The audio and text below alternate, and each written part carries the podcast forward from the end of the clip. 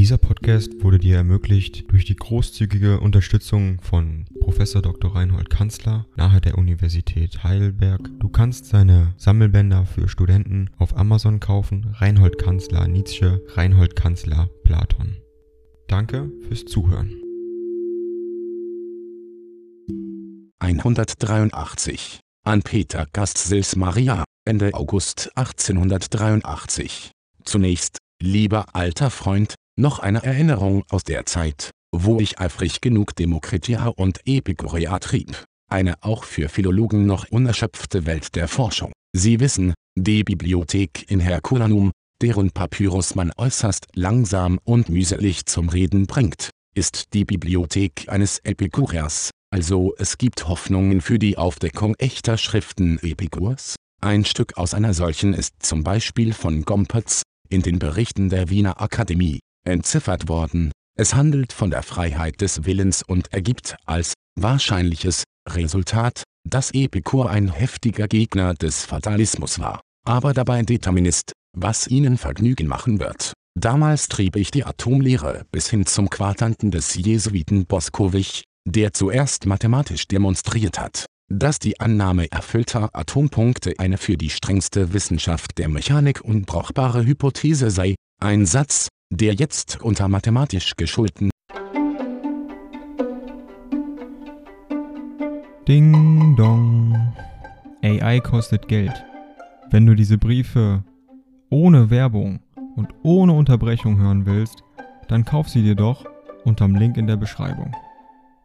Das Ganze ist moralinfrei und verpackt in mehreren Audiobook-Formaten nur für deinen Genuss. Danke für dein Verständnis und viel Spaß mit den Briefen.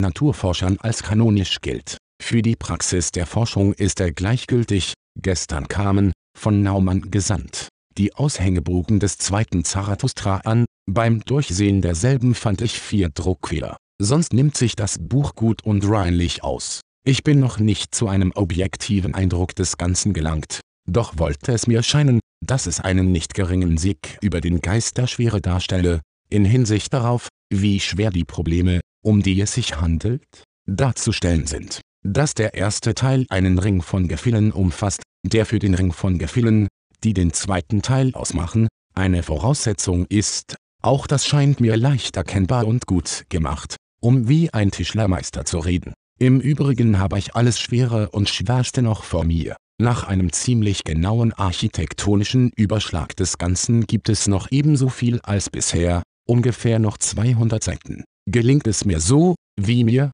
trotz der fürchterlichsten Gegnerschaft, die ich im Herzen gegen das gesamte Zarathustra-Gebilde mit mir herumschleppe, die ersten zwei Teile gelungen erscheinen, so will ich ein Fest feiern und vor Vergnügen dabei sterben. Pardon, wahrscheinlich hätte ich, wenn ich dieses ganze Jahr meine Seele heiter und hell gehabt hätte, aus artistischen Motiven die Farben der beiden ersten Teile dunkler, finsterer und greller gewählt, in Hinsicht auf das, was den Schluss macht. Aber dies Jahr war mir das Lapsal heiterer und luftigerer Farben zum Leben notwendig, und so habe ich im zweiten Teile beinahe wie ein Possenreißer meine Sprünge gemacht.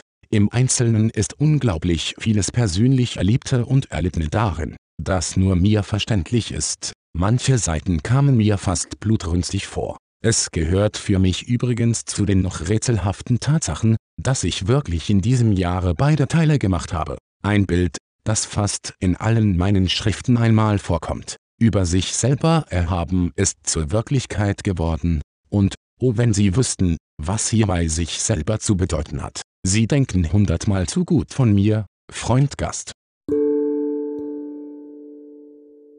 Dieser Podcast wurde dir ermöglicht durch die großzügige Unterstützung von Professor Dr. Reinhold Kanzler nahe der Universität Heidelberg. Du kannst seine Sammelbänder für Studenten auf Amazon kaufen. Reinhold Kanzler Nietzsche, Reinhold Kanzler Platon.